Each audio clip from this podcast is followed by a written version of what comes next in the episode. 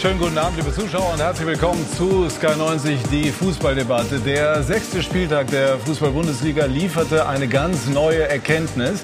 Eine Tabellenführung der Bayern ist nicht fest im Regelwerk verankert. Es ist auch anderen Teams erlaubt, Erster zu sein. Borussia Dortmund in diesem Fall, das ist befreiend, das äh, ist erfrischend und lässt nach Jahren mal wieder auf einen spannenden Titelkampf in der Fußball-Bundesliga hoffen.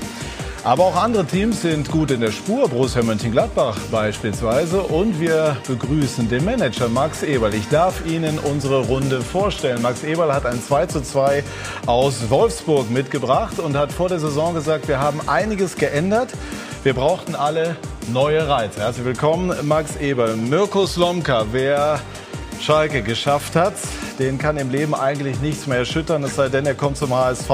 Mirko Slomka kennt die Wucht der Traditionsvereine. Herzlich willkommen. Didi Hamann, unser Sky-Experte, hat die Einkaufspolitik von Borussia Mönchengladbach vor der Saison gelobt. Bisher bestätigt sich das und hat unter anderem gesagt, Plea ist eine Bombe im sportlichen Sinne.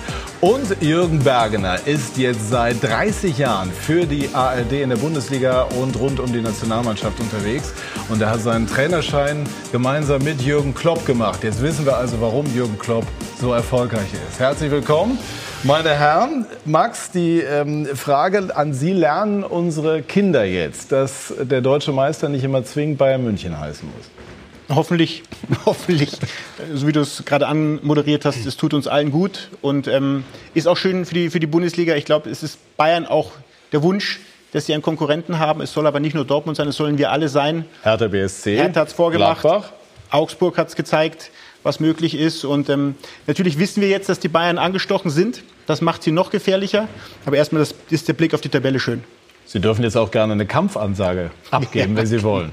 Also wir würden schon gerne in München gewinnen. Ja, das wollen cool. wir, ja klar. Das ist, doch schon mal, das ist doch schon mal gut. Michael Preetz hat ja auch vor dem Spiel gesagt, wir können die Bayern durchaus äh, packen. Er hat sogar eine Wette abgeschlossen. Ist das ein richtiger Ansatz, der nachahmenswert ist? Absolut. Und äh, ich glaube, äh, angefangen hat äh, Julian Nagelsmann im Sommer, dass er sagt, ich will natürlich jedes Spiel gewinnen. Wenn du jedes Spiel gewinnst, wirst du Meister. Und das muss natürlich der Anspruch sein. Dass das immer einfacher gesagt ist als getan, wissen wir alle. Ähm, aber es war doch in der Vergangenheit zu oft so, dass Mannschaften mit 2-3-0 Niederlagen zufrieden waren in München. Und äh, wenn du schon mit so einer Einstellung ins Spiel gehst, dann brauchst du dich nicht zu wundern, wenn du als Verlierer nach Hause fährst. Und von daher, glaube ich, hat sich schon irgendwie eine andere Denke ähm, in, die, in die Köpfe der Spieler und auch der Trainer und der Manager eingesetzt. Und äh, ja, ich glaube, das tut uns allen und der Liga gut. Ja, wir erinnern uns allerdings daran, dass Borussia Dortmund auch in der vergangenen Saison furios gestartet ist, das dann nicht bestätigen konnte. Mirko, dennoch, ähm, haben Sie den Eindruck, dass die Bayern in dieser Saison verwundbar sind oder war das jetzt nur eine Delle, die Sie ganz schnell wieder überwinden werden? Ich glaube, schön war zu sehen, dass es einfach mindestens eine Mannschaft gibt in der Bundesliga, hoffentlich am Samstagabend auch die Gladbacher, die einfach vorwärts attackieren, die auch mal im Pressing spielen gegen die Bayern, die sie in der eigenen Hälfte unter Druck setzen, die sie zu Fehlern zwingen, keine Anspielmöglichkeiten geben. Denn das, was die Bayern ja stark gemacht hat in den letzten Jahren, ist ja, sagen wir mal, die hohe Anzahl an Ballbesitzquote und damit halt einhergehend eine große Anzahl von Spielern am gegnerischen Strafraum oder auch innerhalb des Strafraums. Und das war jetzt anders, weil sie halt nach vorne attackiert haben. Und das ist erfrischend. Ob das jetzt gleichbedeutend ist damit, dass sie nicht deutscher Meister werden. Das wage ich mal ein bisschen zu bezweifeln. Aber die Chance ist da. Max, du kannst deinem Trainer Dieter sagen, er soll Gas geben nach vorne.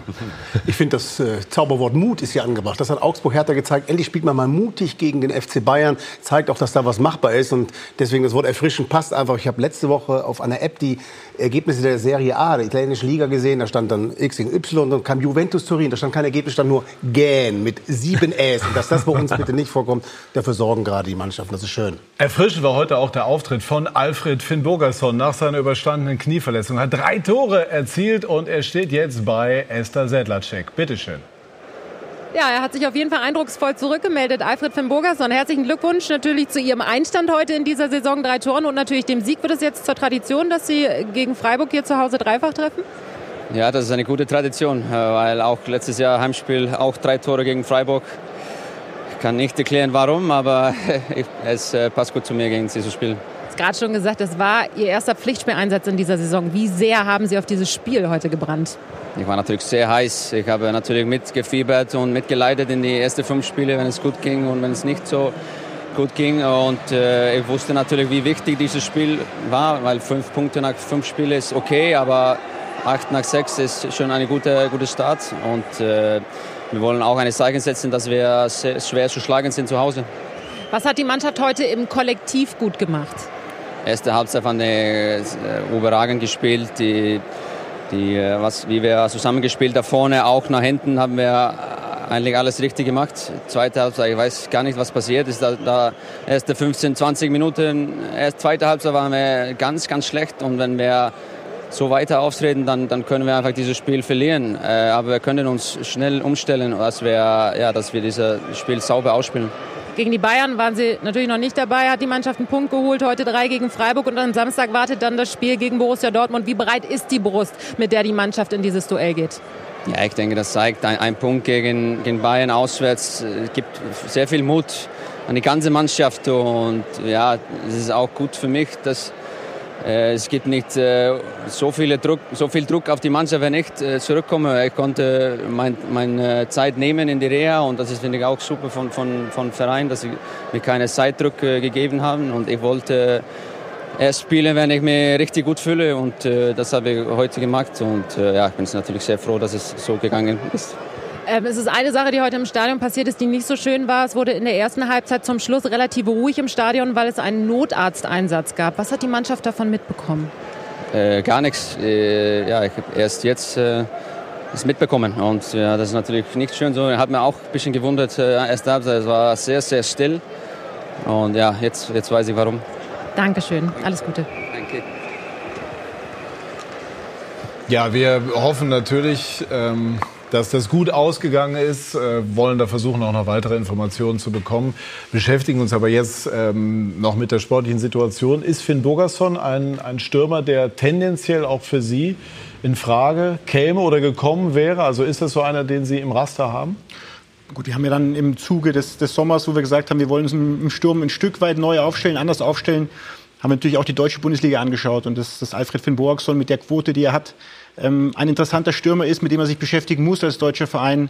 Ähm, das ist so, aber wir haben eine andere Entscheidung gefällt, mit der wir auch sehr glücklich sind. Ja, die macht ja wirklich auch einen guten Eindruck. Also bei der Gelegenheit. Ne, sind Sie froh, dass äh, auch Mittelstürmer, echte Neuner in Gladbach funktionieren? In der Vergangenheit hatte man den Eindruck, das ist nicht immer der Fall. Große Diskussion in Gladbach gewesen. Ähm, ich glaube, die letzten Jahre waren, waren sehr erfolgreich gewesen. Ich denke, das war zumindest mein Empfinden, dass das Tore schießen nie unser großes Problem war dass die Sehnsucht nach einer Nummer 9 komischerweise in Gladbach immer Früchte getragen hat. Und ähm, ja, durch die Überlegungen, die wir in der Rückrunde uns eben angestellt haben, Dieter und ich, ähm, mit der Scouting-Abteilung haben wir uns so entschieden, eben einen anderen Typen dazuzunehmen. Und ähm, wie gesagt, mit Alessandro Player unseren Wunschstürmer bekommen, der eben schon das Gladbach-Gehen hat, also schon einer, der auch mitspielen möchte, aber trotzdem momentan zeigt, dass auch weiß, wo das Tor steht. Ja, werden wir nachher in aller Ruhe besprechen. Mirko, was macht Augsburg im Moment so stark? Also ich kenne jetzt natürlich den Manuel Baum, den Trainer, sehr gut äh, persönlich sehr gut. Ich glaube, dass er sich taktisch unheimlich intensiv beschäftigt mit dem nächsten Gegner, mit seiner eigenen Mannschaft. Was habe ich zur Verfügung gegen den nächsten Gegner? Das hilft wahnsinnig und der macht sich irre viele Gedanken. Deswegen ja auch solche emotionalen Ausbrüche, die wir ja auch schon gesehen haben. In der Torwartfrage. In der ne? Torwartfrage. Und das, daran merkt man, wie, wie intensiv er mit dieser Mannschaft verbandelt ist, wie er sich damit beschäftigt. Und ich glaube, das ist ein großes, großes, großes Plus für den FC Augsburg. Auch die Flexibilität von Manuel Bauer. Ne? Wahnsinn. Ne? Dreierkette, Dreier, vier, Fünferkette, Manndeckung gegen Bayern über den gesamten Platz. Also das ist super einiges geboten. Und jetzt gewinnen sie auch wieder zu Hause. Das gab es ja auch vier, fünf Monate. Erster Heimsieg in dieser Saison. Ja, kommt jetzt ja. noch dazu. Ja, und das nach dem Erfolgserlebnis in München. Ne? Das ist ja oft schon schiefgegangen, wenn man bei den Bayern irgendwas geholt hat. Ja, und was beeindruckend ist, äh, es gab ja diesen Torwartwechsel Mitte der Woche aus, mhm. aus äh, den Gründen, die wir alle wissen. Und da haben sie Note natürlich Punkte, Punkte ja. verloren. Man hat in Mainz ein Spiel verloren, wo du kurz vor Schluss das 1-0 schießt. Und dann verlierst du das Spiel gegen Bremen zu Hause, wo äh, Kiefer leider diesen, diesen kapitalen Fehler macht. Das heißt, Sie stehen jetzt hier mit acht Punkten, bei den Bayern schon gespielt. Es könnten wahrscheinlich zwei, drei oder vier mehr sein. Und, und wie Sie von von diesen Rückschlägen, wie sie sich immer wieder erholen und zurückkommen, ist wirklich beeindruckend. Und äh, ja, nicht viele Mannschaften haben Punkte geholt in München. Das haben sie Mittwoch geschafft und heute haben sie das veredelt mit einer wirklich sehr, sehr guten Leistung. Und dass Finn Bogerson zurück ist, ist natürlich ein Riesenplus für sie. Wie lange wirkt es in einer Mannschaft nach, wenn sie merkt, ein Trainer äh, gibt sich so ehrlich, auch in der Öffentlichkeit, nimmt einen Torwartwechsel vor, weil er sportlich irgendwie unabdingbar ist und trotzdem vermittelt er, dass ihm das schwer fällt? Unter Tränen. Unter Tränen. Ich, ich, glaube, in der heutigen Zeit, äh, der Max und äh, ich, wir hatten ja das Vergnügen mit Hermann Gerland in der A-Jugend und das ist schon eine Zeit her. Und es war natürlich vor einigen Jahren war sein äh, sehr viel autoritärer Führungsstil, der gefragt war. Das war einfach so. Der Trainer hat angesagt, was du zu tun hast und dann war das so. Da gab es kein Nachfragen. Und wenn du nachgefragt Wenn so Schlawiner wie du da rumgelaufen Ja, sind, dann musste man vielleicht auch mit harter Hand ran. ja, das mag sein, aber es gab ja auch gute Jungs. Und, äh, ähm, äh, aber ein Nachfragen hätte wahrscheinlich äh, äh, zu nochmal zehn Runden resultiert, weil er gesagt hat, wenn ihr fragt, dann äh, laufen wir nochmal das Doppelte mehr. Und ich glaube, dass heutzutage das Wichtigste, die wichtigste Fähigkeit, natürlich brauchst du Leute, die den Fußball verstehen, die innovativ sind, die sich immer wieder angleichen und anpassen. Ich glaube, Empathie ist fast mit das wichtig, die wichtigste Komponente, weil du Spieler brauchst am Samstag, die für den Trainer durchs Feuer gehen. Und äh, deswegen äh, habe ich das gerne gesehen. Ich glaube, das ist der Grund, warum Augsburg unter Baum so erfolgreich ist. Weil er kam ja zu einer Zeit, wo der Verein erfolgreich ist oder war. Und dann ist es nicht einfach, einem äh, Weinzel, glaube ich, war es damals, zu folgen, weil sie sehr guten Erfolg hatten. Ähm, aber man sieht Woche für Woche, die Mannschaft geht für ihn durchs Feuer. Und das hat man, glaube ich, auch in dem äh, Interview gesehen, warum. Ja, wir haben jetzt den Manager Stefan Reuter. Grüße nach Augsburg, Glückwunsch zum Sieg, Stefan. Ja, vielen Dank, vielen Dank. Grüße nach München. Und wir haben jetzt eben äh, schon Ihren Trainer sehr gelobt. Ging auch noch mal um sein Interview äh, im Zusammenhang mit der Torwartfrage. Welchen Anteil am Augsburger Erfolg hat Manuel Baum?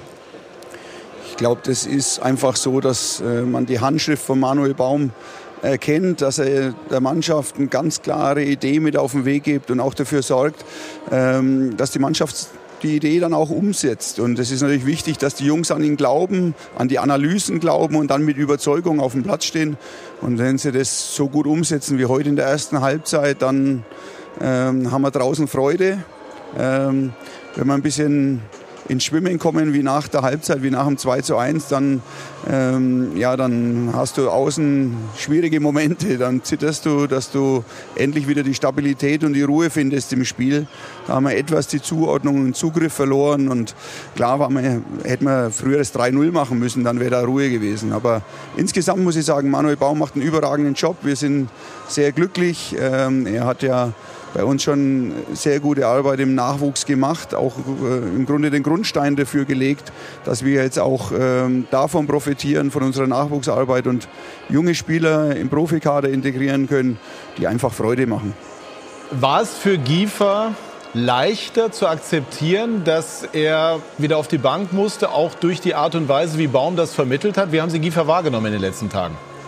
Ja, ich meine, Fabian Giefer hat ja selbst nach den Spielen sich sofort hingestellt und hat äh, gesagt, dass ihm das leid tut, dass er da Fehler gemacht hat. Ähm, das war ein ganz harter Kampf zwischen den beiden Torhütern in der Vorbereitung, haben beide wirklich über sechs, sieben Wochen keinen einzigen Fehler eigentlich gemacht. Von daher war es für den Trainer schon schwierig, da eine Entscheidung zu treffen. Und nachdem Fabi ja, ein bisschen unsicher wurde, was natürlich normal ist. Du irgendwann äh, hast du auch den Druck und du machst dir dann als Torhüter Gedanken, wie gehe geh ich noch mal raus, spiele ich genauso mutig weiter. Und wenn der Trainer das Gefühl hat, dass das vielleicht die Abwehrreihe mit ansteckt, das war einfach der Grund zu sagen, er wechselt, ähm, weil Andi Lute sehr ruhig ist, auch eine sehr gute Vorbereitung gemacht hat. Und dann hat er gesagt, er will einfach ihm jetzt die Chance auch geben, sich zu zeigen. Und ähm, das ging auf. Ähm, aber wir sind nach wie vor von Fabian Giefer auch überzeugt von seiner Qualität, von seinem Können. Und in der Phase musst du als Spieler einfach ruhig weitermachen. Ganz konzentriert trainieren, im Training dir wieder die Sicherheit holen, die Akzeptanz bei den Mitspielern und dann auf, deine, auf deinen Moment warten. Was anderes hat er, eine andere Möglichkeit gibt es da gar nicht. Und es ist natürlich wichtig, dass ein Trainer das auch vermitteln kann. Ich meine, Manuel denkt vielleicht, bei Torhütern kann er sich noch besser reinversetzen, weil er selbst äh, Torhüter war und natürlich weiß, wie sich einer fühlt, wenn er da mal einen entscheidenden Fehler macht. Das ist, aber die Mannschaft hat super reagiert, hat auch äh, Fabian Giefer absolut gestützt und ähm, das, das, zeichnet unsere Mannschaft aus, dass da, es ist normal, dass Fehler passieren. Und wir wollen mutige Spieler. Entscheidend ist, dass du als Mannschaft das dann wieder gut machst. Jetzt ist äh, Finn Bogerson auch wieder mit an Bord. Er ist durch seine drei Tore äh, heute Rekordtorschütze des, FC, des FCA mit 25 Treffern, die er jetzt mittlerweile erzielt hat. Äh, steuern Sie jetzt unaufhaltsam Richtung Europa League, wenn Finn Bogerson in den nächsten Wochen regelmäßig treffen sollte?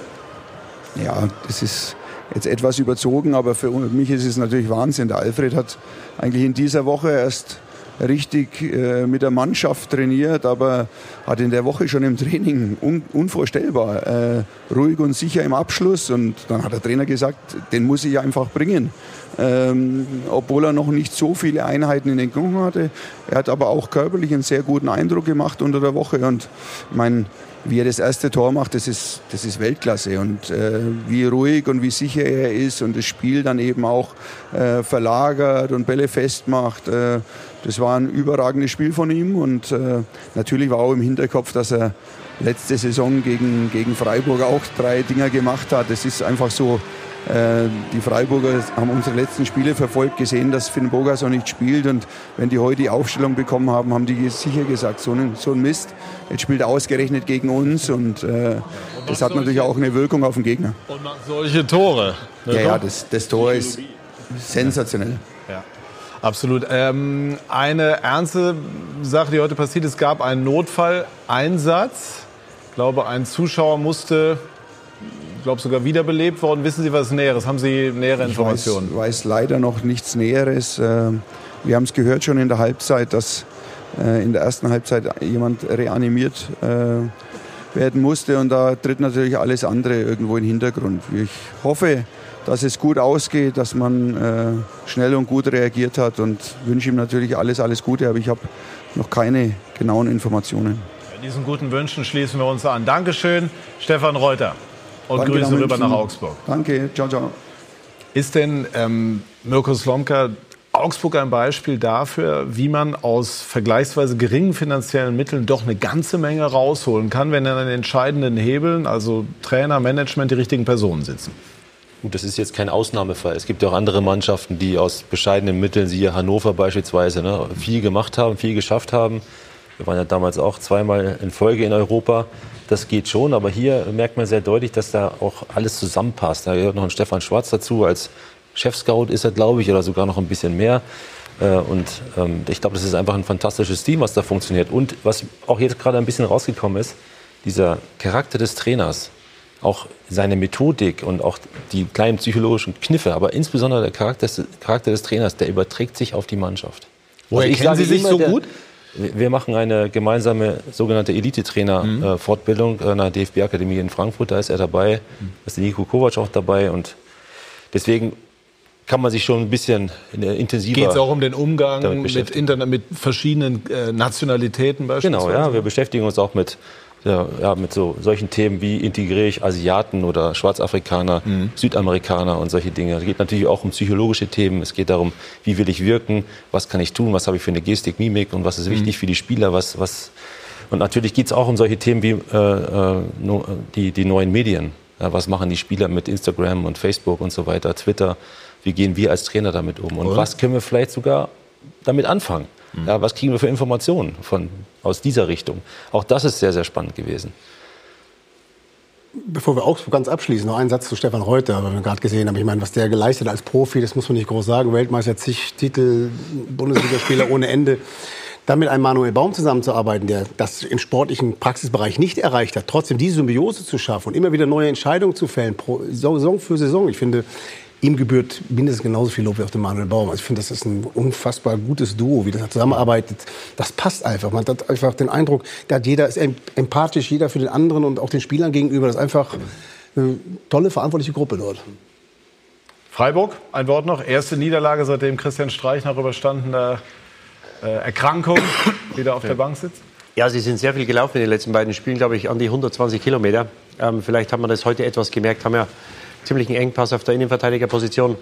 Ähm, und sie waren einfach in allen Belangen heute zweiter Sieger gegen äh, Augsburger, die das hervorragend gemacht haben.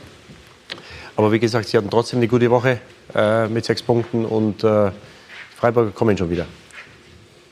Dann äh, schließen wir diese Partie ab und sprechen zunächst über Borussia Mönchengladbach und Max Eber. Kleines Jubiläum, jetzt für Sie zehn Jahre jetzt als, als Sportdirektor bzw. als Manager unterwegs. Ähm, gab es so ein Erlebnis, das alles verändert hat? Puh. Also im Oktober sind es dann zehn Jahre, die ich dann Sportdirektor sein darf. Aber ob es das eine... Wir sind bei Sky der Zeit immer ein bisschen voraus. ähm, aber ob es das eine Erlebnis gab, das weiß ich nicht. Also es gab wirklich in diesen, in diesen zehn Jahren unfassbar viel ähm, es gab ein, ein, einige Ups, es gab doch viel mehr Aufs, wenn man das so sagen kann. Und, ähm, aber also es gab einige Downs und viele. Genau. Ja. Und, ähm, aber man hat aus jeder Phase auch gelernt, man ist aus jeder Phase rausgegangen. Ähm, deswegen zu sagen, dieser eine Moment, jetzt, wie viele werden jetzt sagen, Max, klar. einer, einer war da. Zu Hause gegen Bochum Relegation. Ich ja, das ist natürlich ein Aspekt, aber andersrum, als wir dann gegen Barcelona gespielt haben in der Champions League, Entschuldigung, wenn ich das sagen darf, das ist auch ein herausragender ja. Moment gewesen. Ähm, deswegen, dieser eine Moment ist schwierig, schwierig zu fixieren, gerade bei zehn Jahren als Sportdirektor. Ich habe einen, einen Spruch von, von, von Dieter Höhnes im Kopf, einen der bekannteste Manager vor meiner Zeit, der gesagt hat, fünf Jahre als Sportdirektor sind wie das ganze Leben. Und ich habe jetzt zehn Jahre, das sind also zweimal das ganze Leben. Vom Stress her, von der ganzen, von der ganzen Anspannung. Dementsprechend. Ähm, Nehmen Sie das denn auch so wahr? Es ist eine intensive Zeit. Es ist eine intensive Zeit, ähm, wo du, wenn du dich gerade mit der Aufgabe halt wirklich, so wie gerade angesprochen, Stefan Reuter, ähm, Manager dann oder Spieler, Manager, Jugenddirektor, der ich auch war, so lange in einem Club ist, dann ist es ja mehr als ein Job. Na, ich bin nicht nur zehn Jahre Sportdirektor, ich bin im Januar 20 Jahre bei Borussia Mönchengladbach. Dann ist das mehr als nur ein Job. Dann ist es schon, Passion hört sich vielleicht ein bisschen zu hoch an, aber da bist du natürlich mit Leib und Seele dabei. Du kennst den Club äh, in allen Facetten. Ich kannte den Club, als ich 99 kam, abgestiegen, ohne Stadion, finanziell bankrott. Äh, und wir haben dann irgendwann später Champions League spielen dürfen. Und wer heute den Borussia Park besucht, sieht eine Landschaft ähm, aufgebaut aus eigener Kraft die, die eben hoffentlich auch für die Zukunft einen, einen Grundstein ähm, gelegt hat. Und das ist das, was, was man sich eigentlich, wenn man Sportdirektor ist, sich vorstellt, dass man, dass man was hinterlässt. Und ähm, ich hoffe, das ist noch nicht zu Ende, also ich bin noch dabei, aber wenn irgendwann mal meine Zeit zu Ende ist, man sagt, hey, da ist was entstanden. Das finde ich auch sehr beeindruckend. Übrigens, da ziehe ich echt, also alle Hüte, die, ich habe, dann kann man auch, kannst du auch stolz drauf sein, wenn man jetzt in diesen Borussia Park hineinfährt, was da alles gebaut worden ist an Trainings, äh, Möglichkeiten. Jetzt kommt das Hotel, ist wahrscheinlich auch bald fertig. Ne? Also das ist ja unvorstellbar. Im Gegensatz zu dem Bökelberg, der seinen Charme hatte. Aber das jetzige Projekt dort, also irre. Das, ist natürlich, das ist natürlich der Club, der wirklich jetzt seit, seit 20 Jahren auch von, von den Königs, von den Söllner, später kam Hans Mayer und Rainer ja. Bonhoff dazu und Stefan Schippers als Geschäftsführer natürlich in einer unfassbaren Weise vorbereitet wurde. Und das, was ich machen darf, kann ich ja noch machen, weil der Club 2002 diese, diese Entscheidung gefällt hat, diesen, diesen Bökelberg zu verlassen wo ja man auch Angst hatte, wie nehmen die Leute das wahr. Aber es ist diesem Club gelungen und das ist eine große Leistung, diesen Mythos Bökelberg wirklich in diesen Borussia-Park mitzunehmen, es nicht als Gegenpart zu nehmen, sondern wirklich als ein, wir ziehen um und wir nehmen alles mit. Und ähm, das ist dem Club wirklich, äh, das ist die Basis von dem, warum wir heute sitzen und Gladbach ständig nach Europa geschrieben wird. Zu Recht? ja gut, das ist die Erwartungshaltung, mit der wir halt, mit der wir klarkommen müssen. Und ähm, ich versuche es immer ein Stück weit realistisch einzuschätzen. Aber ist doch besser, als wenn man immer als Abstiegskandidat gehandelt wird. Nochmal, da, deswegen sage ich ja, das meint es, bei, bei Spaß ist ja auch immer ein Stück weit äh, Wahrheit dabei. Also wir sind schon ähm, auf das, was wir geschaffen haben, alle zusammen in den letzten Jahren und eben viermal Europapokal gespielt zu haben, zweimal Champions League darunter, ähm, das hat uns allen schon sehr viel Spaß gemacht. Und natürlich ist das auch Ambition, um das wiederzuerleben. Da brauche ich auch kein Hehl draus zu machen. Trotzdem muss ich halt, wenn ihr mich fragt, realistisch die Liga einschätzen. Aber dass es unser großer Traum ist, ähm, das ist doch unwidersprochen. Gibt es irgendeine Entscheidung, die Sie anders treffen würden? Eine oft gestellte Frage, gerade bei Jubiläen wird die Frage oft gestellt. Ähm, und ich habe mir echt darüber Gedanken gemacht. Und Nachgang ist die eine Betrachtung. Ich würde heute jede Entscheidung, die ich zu dem Zeitpunkt gefällt habe, wieder fällen, weil ich zu dem Zeitpunkt überzeugt war. Im Nachgang kann man Würden sagen. Würden Sie sich wünschen, eine Entscheidung anders getroffen zu haben? Wäre dann vielleicht die präzisere Formulierung? Natürlich kann man sagen, hat man den einen Stürmer geholt, hätte man einen anderen Spieler holen können. Ja, aber das ist jetzt wirklich Hypothese. Wenn man mich fragt, hätte ich zu dem Zeitpunkt, wo ich entschieden habe, anders entschieden? Nein, weil wir uns damals zu hundertprozentiger Sicherheit, mit hundertprozentiger Sicherheit für diesen Spieler, für diesen Trainer, für diese Aufgabe, für diesen Weg entschieden haben. Ähm, dass im Nachgang dann eben es nicht alles richtig war, ich glaube, das ist so, wenn man Entscheidungen fällt im Leben. Aber ich glaube, die Summation der Entscheidungen waren doch deutlich positiver als negativ. Ja, das kann man definitiv so feststellen. Und Winke ist aufgefallen, dass Max Eberl sich aber ein ganz klein bisschen zurückgenommen hat. Sagen Sie mal, Herr Eberl, man sieht Sie irgendwie kaum noch. Sitzen da im Hintergrund auf der Bank, die tollsten Tore fallen und Sie sind nicht im Bild. Keine Umarmungen mit Ihrem Trainer, kein Spieler knuddeln nach Siegen, keine Diskussion mit Schiris. Was ist denn da los? Halten Sie sich mit Absicht zurück? Setzt da schon Altersweisheit ein, kurz vor dem zehnjährigen Dienstjubiläum? Naja, ein paar Jahre mehr werden es ja auch noch. Ich habe Vertrag bis 2020 und ich habe noch einiges zu tun. Yep. Zehn Jahre sind es jetzt schon. Sie kennen die Bilder. Entschuldigung, wir zeigen sie trotzdem.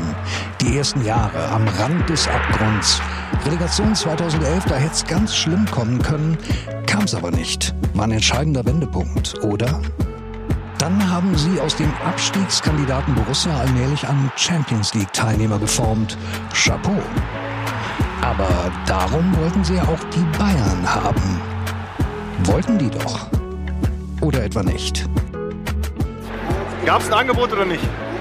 Das weiß ich nicht mehr. Äh was man derzeit über die Früchte ihrer weitsichtigen Arbeit wissen muss, die Borussia ist Vierter. Dass Leistungsträger der letzten Jahre ausfallen, fällt gar nicht weiter auf. Auch weil sie mal wieder ein Händchen hatten. Vor allem mit Alassane Plea. Ein ruhiger, angenehmer Mensch, aber auf dem Platz möchte Tore machen. Und das war die Kombination, die uns einfach gut gefallen hat. Ja, gefällt. Vier Tore hat er schon. Und nicht zuletzt wegen des starken Player darf man der Borussia einiges zutrauen. Sicher auch nächste Woche gegen die Bayern. Es wäre ja auch nicht das erste Mal, dass sie gegen die was holen. Und vielleicht, vielleicht sehen wir dann auch wieder mehr von ihnen. Verschmitztes Lächeln und Abklatschen mit Hacking würde uns ja schon reichen. Erstmal. Haben Sie sich tatsächlich bewusst so ein bisschen zurückgenommen? Ähm, ich versuche etwas gelassener zu sein. Ähm, es mag einige, eine, einige Menschen zu Hause sitzen und lachen, aber es ist tatsächlich so. Ich sag mal, diese letzte Saison war für uns und für mich lehrreich. Ähm, wir haben uns sehr mit diesem Thema ähm, Europa beschäftigt. Wir haben es doch sehr offensiv angegangen, die ganze Thematik, mit einer großen, mit einem großen Mut. Und das ist uns ein bisschen auf die Füße gefallen unser Empfinden, das ist unsere Wahrnehmung gewesen, auch meine Empfinden gewesen. Auch ich habe in mir gemerkt, du warst wütend, wenn du das Spiel verloren hast, sollte man immer sein, aber trotzdem mehr als sonst. Und du hast diese, diese Leichtigkeit, diese Sachlichkeit ein bisschen verloren. Und das war für mich eine Entscheidung im Sommer zu sagen, versuche sportlich zu sein, versuche mit der Mannschaft, das, was auch in Relegationszeit uns gerettet hat, nämlich mit dieser Mannschaft, dem Trainer zu helfen, wenn er eine Frage hat, einfach Meinungen zu geben, Empfindungen zu geben, mit den Spielern zu sprechen, ähm, darauf mich zu konzentrieren und weniger, wie gesagt, dieses ähm, Krampfhafte zu haben. Und Momentan gelingt es mir, aber momentan haben wir auch mehr positive Ergebnisse als negative. Deswegen weiß ich noch nicht, was passiert, wenn wir doch auch ein, zweimal verlieren werden. Aber mutige Aussagen kann man ja trotzdem treffen. Ne? Auch mutige Forderungen stellen. Nehmen wir mal Werder Bremen. Die haben auch die Forderung stellen, wir wollen international spielen. Das läuft ja bei denen eigentlich auch super. Also natürlich muss man sich dann daran messen lassen. Aber ich finde es manchmal für einen Spieler, Didi, vielleicht hast du das auch so erlebt, wenn ein Trainer da ist, sagt, wir wollen international spielen, dann ist das so, ja, wir sind stark genug, also wir schaffen das auch. Das ist ja immer diese Aussage nach außen. Äh, ja, klar. Es ergibt ja die zwei Dinge. Und ich kann ja nur sagen, was unserem Verein geholfen hat. Unser Verein ist in den letzten Jahren gewachsen, ähm, wo wir uns einfach darauf besonnen haben, uns für diese nächste Aufgabe zu stellen. Ähm, dass wir ambitioniert sind, dass wir erfolgshungrig sind, dass wir vielleicht eine Kabine auch anders sprechen als vielleicht eine Öffentlichkeit. Ich glaube, das wissen wir alle. Mhm. Und es gibt halt eine Entscheidung, die du für deinen Verein fällen musst. Der eine geht damit offensiv um, ist ja auch legitim, ist sein Weg. Der andere versucht halt zu sagen, in der Schwierigkeit, die die Bundesliga gerade hergibt, ein jedes Wochenende, eine jede Minute, dass das Spiel kippen kann, damit auch eine ganze, ganze Entscheidung, eine ganze Serie kippen kann.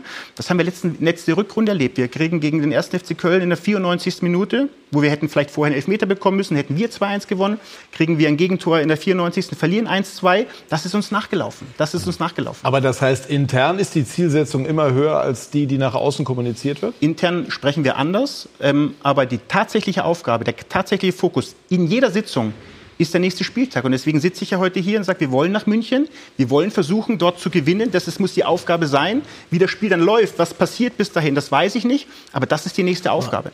Eine Sache noch, weil du es gerade erwähnt hast mit dem Europapokal, was entstanden ist im Umfeld von Borussia Mönchengladbach. Ich war, bin auch privat öfters im Stadion und höre mich da so ein bisschen um. Man hat gemerkt, dass sie einen Europapokal gespielt hat. Dann ist aus dem Wunsch, erneut Europapokal zu spielen, irgendwie so ein bisschen bei dem, im Umfeld selbstverständliches Denken geworden. Und dann kam ja oft die Unmutsäußerung innerhalb des Stadions in der vergangenen Saison dazu. Und darauf hat das eben bei euch zu dieser Unzufriedenheit geführt und diesem Missmut, der ihr teilweise auch nach außen getragen habt. Deswegen finde ich es bemerkenswert, dass man so eben ähm, da die Lehren draus gezogen hat und dementsprechend auch wirklich schlau reagiert hat und das dementsprechend jetzt auch positiv äh, nach außen kommt. Der Club gibt es auch her. Also ja. wir haben auch mit den Leuten, mit den Fans gesprochen. Ähm, wir haben natürlich, das ist was ein bisschen untergeht, wir sind zwar im Neunter geworden und trotzdem haben wir in beiden Saisons, wo wir Neunter geworden sind, eigentlich bis zum vorletzten Spieltag die Chance gehabt, nach Europa zu kommen. Also wir waren nie meilenweit entfernt. Diese Platzierung, Platz 9, sieht erstmal schlechter aus, als die Saison tatsächlich war. Und ähm, wir haben im Sommer natürlich auch uns Gedanken gemacht. Und ich glaube auch, dass die Menschen sich Gedanken gemacht haben bei uns im Stadion. Und das haben wir mit diesem ersten Spiel Leverkusen gemerkt, was für eine Gemeinschaftlichkeit wieder in diesem Stadion war. Und das brauchen wir. Denn Gladbach wird erfolgreich sein, wenn alle dahinter stehen und alle am gleichen Strang ziehen. Meine ich wirklich alle. Nicht nur Mannschaft, sondern wirklich diese ganzen Leute, die Fans drumherum. Und das tun sie gerade, das merken wir. Und es gibt uns einfach einen guten Spirit. Es gibt uns einen guten Spirit. Mhm.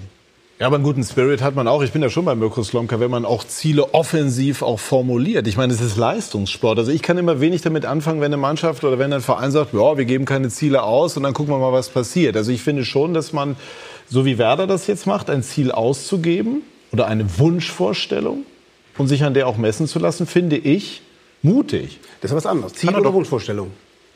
Nee, äh, Gut, manchmal ist ja die Wunschvorstellung vielleicht über dem tatsächlichen Ziel. Die Frage ist, wie, die, also, also wenn zum Beispiel Nagelsmann sagt, ja. ich will jedes Spiel gewinnen, daraus folgt, dass ich Meister werden will, dann ist das sein Wunsch. Ob es sein Ziel ist, eine andere Frage. Ich finde es dennoch äh, angebracht, Aber Patrick, das auch mal so zu formulieren. Bei solchen Sachen äh, irgendwelche Parolen auszurufen, das bringt ist ja keinem damit geholfen, weil natürlich da sind wir auch ein, ein, ein, ein Stück mit dran schuld. Wenn der Max sagt, wir wollen in die Champions League und dann verlieren sie zweimal, dann sind sie Neunter, dann sagen wir, du, was ist denn mit euch los? Ihr habt den Anspruch, dass ihr unter die ersten vier wollt, seid ihr Neunter. Ähm, wichtig ist immer, wenn du solche Ziele aussprichst, dass du davon überzeugt bist. Ich denke, äh, da musst du den Glauben an, die, an den Trainer haben, an das Umfeld, an die Mannschaft. Und wenn die äh, Gladbacher sagen, wir wollen nach Europa, es kommen ja, glaube ich, sechs oder sieben, je nachdem, wer den Pokal gewinnt, wie die Konstellation ist, äh, dass Gladbach den Anspruch haben sollte, da reinzukommen. Das ist ja ganz vernünftig und, und, normal. Aber es sind natürlich sieben oder acht andere Mannschaften, haben das auch noch. Ich glaube, das Wichtigste immer, dass du das, wenn du das nach außen äh, transportierst, dass du davon überzeugt bist. Und äh, den Eindruck habe ich bei den Gladbachern. Ich glaube, dass die Gladbacher... Was traust du denn den Gladbachern zu? Du bist ja nicht in Max Eberls Position, sondern kannst frei heraus sagen, was ja. du glaubst. Ich habe das zweifelhafte Vergnügen, dass ich immer die Abschlusstabelle tippen muss oder darf. Aber statt das ist so. Und ich habe das dieses Jahr gemacht. Da machst du natürlich die ersten sechs und dann die letzten sechs und dann mittendrin äh, schaust du, dass du dir alle unterbringst. Und ich habe ihm direkt einen Text geschickt, als es soweit war, dass äh, ich die Gladbacher auf drei habe dieses Jahr. Also es gibt ja viele, die sagen, um Gottes Willen bitte nicht ähm, weil ja meine, meine Trefferquote nicht äh, so hoch ist, wie es vielleicht sein sollte. Aber er war trotzdem ganz happy drüber und ich glaube, dass sie wirklich die einmalige Chance, aber ich kann das sagen, ähm, dass du jetzt schon mal acht Punkte auf Schalke hast, du hast fünf Punkte auf Leverkusen, ähm, du hast äh, fünf, vier Punkte auf die Hoffenheimer, die alle international spielen. Die äh, Gladbach haben diese Belastung nicht. Und ich glaube, dass sie dieses Jahr eine fantastische Chance haben, äh, unter die ersten vier zu kommen. Ich glaube nicht nur deswegen, weil die anderen vielleicht nicht so stark sind oder eine, eine Zweifach- oder Dreifachbelastung haben. Ich glaube auch, dass sie was bewegt hat. Also das, was ich jetzt so, so sehe bei den Spielen, es war in den letzten halben Jahr war es ein bisschen verkrampft irgendwie, habe ich so den Eindruck. Also so ein bisschen, bisschen stur irgendwie so. Ein bisschen so, dass ich sage, hm, irgendwie fehlt etwas an Lockerheit, da muss man was verändern und so. Ne? Und ich glaube, dass der Dieter Hecking, den ich ja sehr gut kenne, wir haben ja nicht nur am gleichen Tag Geburtstag, sondern sind auch ganz gut befreundet eigentlich. Ich glaube, dass er sich verändert hat also das kannst du viel besser beurteilen. Du siehst ihn ja jeden Tag, ich ja nicht. Aber irgendwie gibt es eine gewisse Leichtigkeit, auch eine taktische Leichtigkeit, mal etwas anderes auszuprobieren, der, der Mannschaft etwas anderes mitzugeben, auch mal was umzustellen und so, auch mal mutig zu sein. Und die Spieler geben es natürlich her. Ne? Jetzt haben wir haben wir vorne eine, eine Option bei, bei Gladbach, die gab es halt vorher nicht. Ne? Mal so einen richtigen Neuner, aber die gab es halt nicht. Aber ich glaube, ein Stück weit musste er sich ändern, weil das war ja oft der Vorwurf im letzten Jahr, dass sie ab und zu zu statisch waren und, und zu stur an Sachen festgehalten haben. Ähm, zu seiner Verteidigung muss man natürlich sagen, dass er sehr viele Verletzte hatte. Also das war wirklich äh, Wahnsinn, was die, äh, was die Gladbacher letztes Jahr an Verletzungen äh, schlucken mussten. Äh, und dann hast du natürlich jetzt im Sommer mit, mit dem Zurückholen von Neuhaus und mit Player, das gibt dir natürlich eine ganz andere Dimension im Spiel. Weil wenn du einen Stürmer hast, der schnell ist, der körperlich robust ist, der Fußball spielen kann, ähm, dann ist es ein ganz anderes Spiel, weil wenn du unter Druck bist, kannst du mal den Ball auf, auf Player spielen, der hält den Ball fest, hat die Übersicht, hat das technische Vermögen, das Spiel weiter zu leiten und zu machen. Und dann bringt er natürlich Leute ins Spiel. Ein Hermann und ein Hoffmann kommen ins Rollen jetzt. Ein Stindl ist noch gar nicht dabei. Stindl war schon im Kader, nächste Kramer, Kramer hat kaum gespielt. Super. Also im zentralen Mittelfeld hast du ja unheimliche äh, Konkurrenz. Strobel, der sich wunderbar gemacht hat, nach seiner Verletzung, der ein ganz wichtiger Bestandteil ist.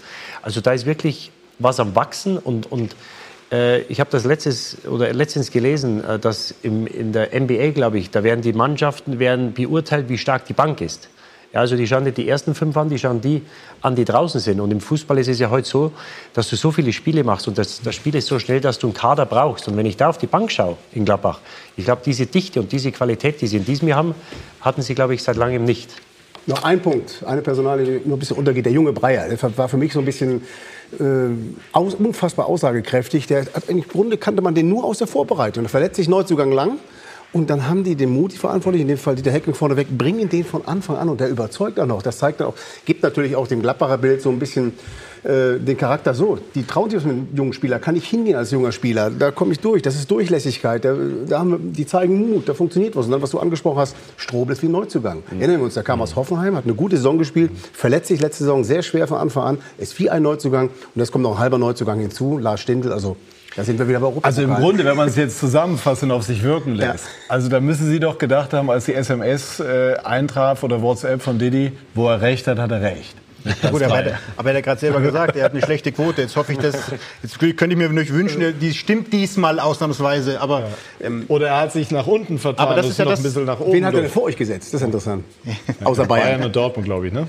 aber es ist, ja, aber es ist ja trotzdem interessant, was, was, was Mirko sagt. Und das ist ja, du schaust das Spiel von außen an. Und das war genau das, was eben auch unser Empfinden war. Wir waren angestemmt, wir waren nicht frei, wir waren eben das, was ich gerade angedeutet habe, getrieben ein Stück weit. Selber auch getrieben. Wir wollten es unbedingt.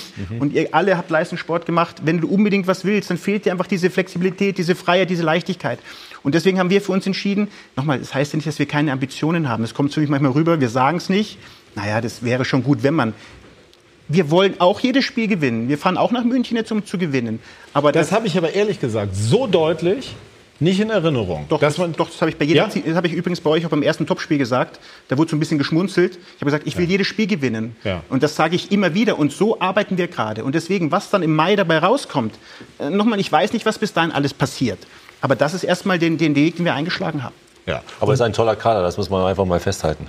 Zakaria haben wir noch gar nicht genannt. Der kam letztes Jahr aus Bern. Das ist ja Kramer hat die ersten Spiele gar nicht gespielt, Kramer hat sich jetzt, wieder dabei, reingespielt. Ja. Also wir sprechen gleich noch mal so über diesen Neuanfang auch. Das ist ja wirklich ein interessantes Thema, auch taktisch. Dieter Hacking, Mirko hat es schon angedeutet, hat sich da auch ähm, entwickelt. Wenn Sie mitdiskutieren wollen, gerne natürlich auch auf Facebook und auf Twitter. Und wir melden uns gleich zum Thema Borussia Mönchengladbach, aber werden auch sprechen über Borussia Dortmund und die Bayern. Bei SK90 die Fußballdebatte.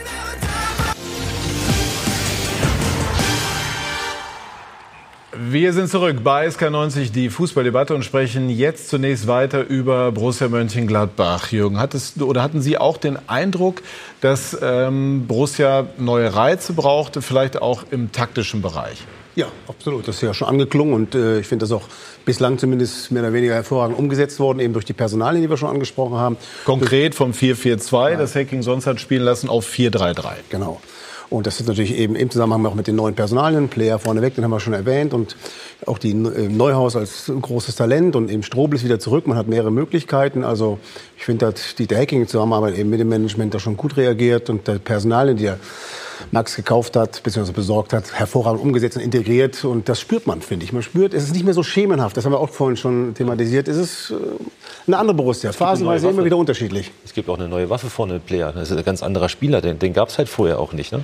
Und man hat die Möglichkeit, in diesem 4-3-3 oder wie man auch, äh, das immer das nennen möchte, kann man natürlich variieren zwischen einer offensiven Variante und auch einer defensiven Variante. Das ist auch etwas Neues. Ne? Wenn man mal 2-0 führt, kann man sagen, oh, komm, wir nehmen jetzt noch mal einen Strobel mit dabei oder ne, wer auch immer gerade auf dem Platz steht und kann sagen, wir machen jetzt mal ein bisschen defensiver und spiel mal auf Konter. Also da gibt es ja alle Varianten in diesem Kader. Schnelligkeit, starken, großen Spieler vorne, ein Zakaria, so einen richtigen Fighter, ein Strobel, ein feiner Kicker auch.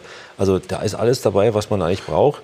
Und deswegen kann man auch mutig sein, finde ich, mit der Mannschaft. Und so ist es ja auch. Also ihr macht es ja auch total mutig und anders und flexibel und, und irgendwie erfrischend. Und dazu so, ein- mein Eindruck zumindest. Dazu einen Jan Sommer, den ich noch nie so gut gesehen habe in der Gladbacher Zeit. Ich weiß nicht. War auch Wahnsinn, ja. Er spielt Jan für mich ist bislang überragend. die beste Saison in der ohnehin schon guten Zeit, die er abgeliefert hat. Aber das ist schon herausragend. Also wir haben, momentan passen viele Dinge gut zusammen und ihr habt es angesprochen. Ähm, ich finde bemerkenswert, ein- wenn, wenn Dieter, ähm, Dieter Hecking ähm, sich Gedanken macht und wirklich ähm, überlegt, was mit dem Personal zu tun ist. Und das hat er den Sommer über getan. Man Von wem ging so die, die das Initialzündung ist auch schon, aus? ja, das ist schon sein. Als Trainer ist es, so ist meine Arbeitsweise. Wir unterhalten uns, wir analysieren eine Saison. Mhm. Aber ein Trainer, der muss sein Gefühl entwickeln, weil er, du kann, nur er kann ja auch nachher mit der Mannschaft arbeiten, mit den Spielern arbeiten, mit den Systemen arbeiten. Und da hat er mit seinem Trainerstab sich halt die Gedanken gemacht, wie, was diesem Kader zu diesem Kader passen kann. Darauf dann auch die Überlegungen der neuen Spieler. Das ist ja dann, was so Hand in Hand geht. Und ähm, man spricht oft von jungen Trainern, die sich entwickeln. Und ähm, Dieter Hecking ist vielleicht einer der Älteren. Er ist nicht vielleicht, er ist einer der Älteren. Ob es der Älteste ist, weiß ich nicht. Entschuldigung, und weiser und, ähm, und hat dann eben auch für sich ein, ein Stück weit einen neuen Schritt, ist einen neuen Schritt gegangen. Und ähm, wir haben in Gladbach sechs Jahre fantastisch in diesem 4-4-2 funktioniert. Irgendwann war es, wie man so schön sagt, ausgelutscht. Das hat auch Dieter für sich gespürt. So war dann auch eben diese Rückrunde ein Stück weit. Und ähm, diesen neuen Ansatz, das ist natürlich für alle ein neuer Reiz. Und ähm, wie er das in diese Mannschaft gebracht hat, wie die Jungs das auch aufgenommen haben, wie sie immer noch lernen, wie wir noch die Balance finden müssen, das, was du gerade angesprochen hast, zwischen der Offensive. Ich dachte, dass wir vor dem jetzigen Spieltag die meisten Torchancen der Liga erspielt hatten. Aber auch dann dieses Defensive stabil hinzubekommen. Das ist gerade so diese Mischung, die wir treffen müssen. Ähm, aber es ist schon bemerkenswert, wie, wie er die Mannschaft eben entwickelt hat. Hat er sich ein Stück weit, also hat Dieter Hecking sich ein Stück weit neu erfunden? Neu erfunden, das ist ein großes Wort. Aber ähm, er ist zumindest äh, ähm, so weit, dass er ähm, viele Dinge überdacht hat, überlegt hat und ja auch erfolgreich jetzt neu umgesetzt hat. Und ähm, er kam zu uns und hat schon eine fantastische Halbserie gespielt, wo wir fast noch Europa geschafft haben. Auch die Halbserie der letzten Saison war richtig gut gewesen. Das einzige Manko war diese Rückrunde gewesen.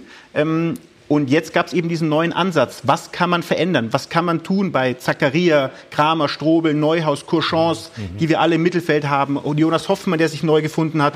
Und dann hat er gesagt, ich muss drei auf von ihnen auf dem Platz haben. Und so hat sich ein Stück weit eben dieses, diese neue Idee entwickelt. Und ähm, bisher funktioniert das sehr, sehr gut. Wollen Sie Dieter Hecking halten über 2019 hinaus? Na gut, also dass ich, dass ich kein, kein Trainerkiller bin, wie es so schön heißt, das ist äh, unwidersprochen. Das wird ja auch oft äh, mir im, im Fall von Michael Fronzek noch vorgehalten.